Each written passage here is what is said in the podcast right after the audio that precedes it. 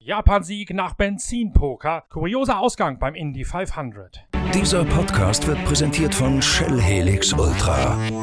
Das Premium-Motorenöl für deinen Motor.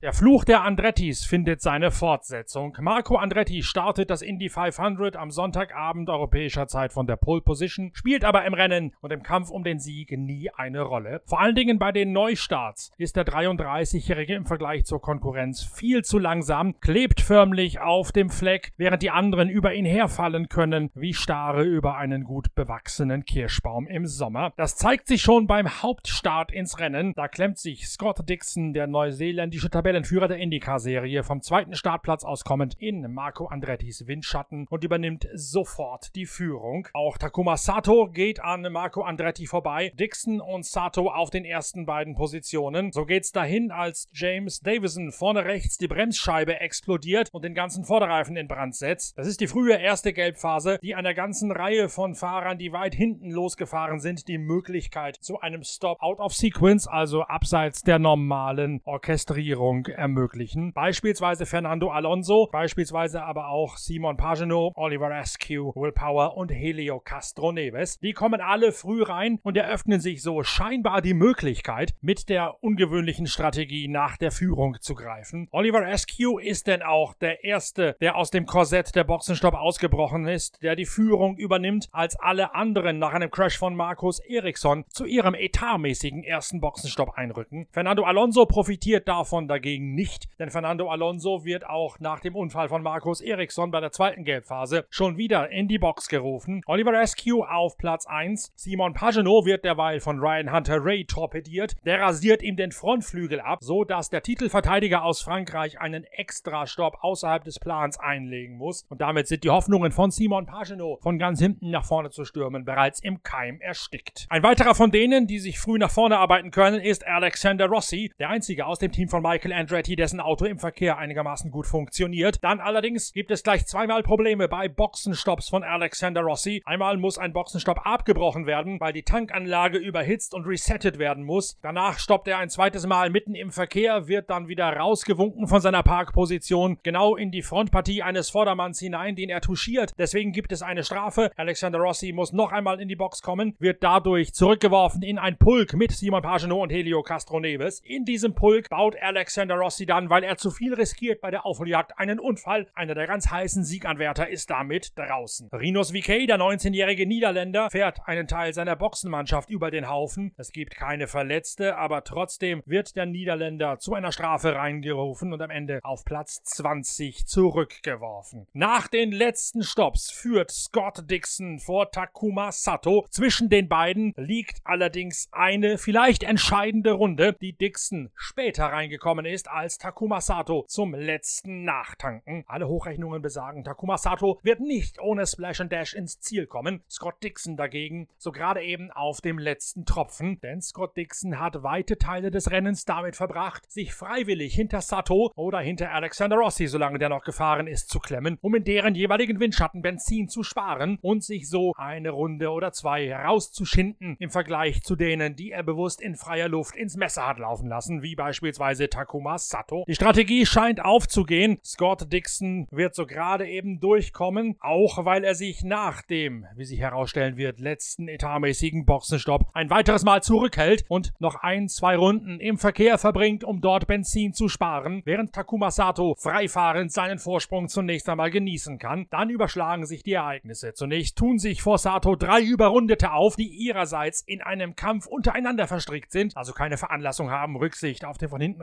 ranpreschenden den Führen zu nehmen. Dixon seinerseits kommt mit Graham Rahal im Schlepptau besser durch den Überrundungsverkehr ein bisschen weiter hinten als Takuma Sato durch jenen ein bisschen weiter vorne, sodass Dixon plötzlich dran ist, eine Attacke reitet, aber freiwillig wieder zurücksteckt, weil er glaubt, nun wolle Takuma Sato ihn in die Falle laufen lassen und ihn dazu zwingen, mehr Sprit zu verbrauchen, als eigentlich geplant ist. Deswegen lässt Dixon sich noch einmal wieder zurückfallen in Satos Windschatten und gerade als er wieder ansetzen will, da kracht Spencer Peugeot mit Schmackes zunächst außen außen in die Mauer und dann knallt er innen gegen die Einfahrt zur Boxengasse, gegen diesen Stumpen, der davor guckt. Und bei der Sicherheitsabdämmung vor diesem Betonstumpen entsteht dabei ein dermaßen großer Schaden, dass die Reparatur eine Stunde dauern würde. Deswegen entscheidet sich die IndyCar-Veranstalter, das Rennen unter Gelb zu beenden, weil sonst die Dunkelheit hereinbrechen würde übers Indianapolis Motor Speedway. Die Fehlentscheidung von Scott Dixon, den Angriff nicht durchzuziehen, kostet ihn letztlich den Sieg und bringt Takuma Sato einen zweiten Erfolg nach 2017 beim Indy 500. Denn weil das Rennen unter Gelb endet, muss Takuma Sato keinen Splash and Dash mehr einlegen. Der Unfall von Spencer Peugeot rettet ihm so letztlich einen nicht für möglich gehaltenen Sieg. Schließlich war das Auto von Scott Dixon eigentlich überlegen über die Renndistanz hinweg. Das Video zum Indy 500 mit dem Original-Fernsehkommentar von mir, von Norbert Okenga, seht ihr mittlerweile auch schon auf der Internetseite pitwalk.de. Da könnt ihr euch das ganze Spektakel, die ganzen Unfälle, das Leiden von Fernando Alonso, der letztlich von Kupplungsproblemen geplagt aus der Führungsrunde geworfen wird, weil die Elektronik der Kupplungsbetätigung bei einem Wiederanfahren streikt an der Box und er einen Kavalierstart hinlegen muss. All das haben wir aufbereitet in einem großen Video mit den Highlights vom Indy 500. Das ist bereits zu sehen auf pitwalk.de. Wir hören uns bald wieder mit der nächsten Episode von Pitcast, vielleicht auch mit der nächsten Folge von Wheelie, unserem neuen Podcast zum MotoGP. Da gibt es am heutigen Montag ebenfalls noch eine neue Produktion und am morgigen Dienstag haben wir unseren großen Expertentalk mit unserer Formel 1 und Indycar-Expertin Inga Stracke und unserem Rennfahrer-Experten Lukas Luhr, der auch schon mal ein Indycar gefahren hat. Und dann beschäftigen wir drei uns auf dem YouTube-Kanal der Zeitschrift Pitwalk ebenfalls noch einmal mit dem Spektakel Indy 500. Ihr seht, es gibt also abseits der neuen Ausgabe der Zeitschrift Pitwalk, die diese Woche im gesamten deutschsprachigen Bereich in den Handel kommen wird, viele Formate von der Pitwalk Collection, die ihr genießen könnt. Danke, dass ihr bei diesem Pitcast mit dabei gewesen seid. Freut euch auf Wheelie, freut euch auf den Experten-Talk und viel Spaß beim Lesen der Zeitschrift Ausgabe Nummer 56 von Pitwalk von Racist Finest. Bis bald, danke fürs Reinhören, euer Norbert Okenga.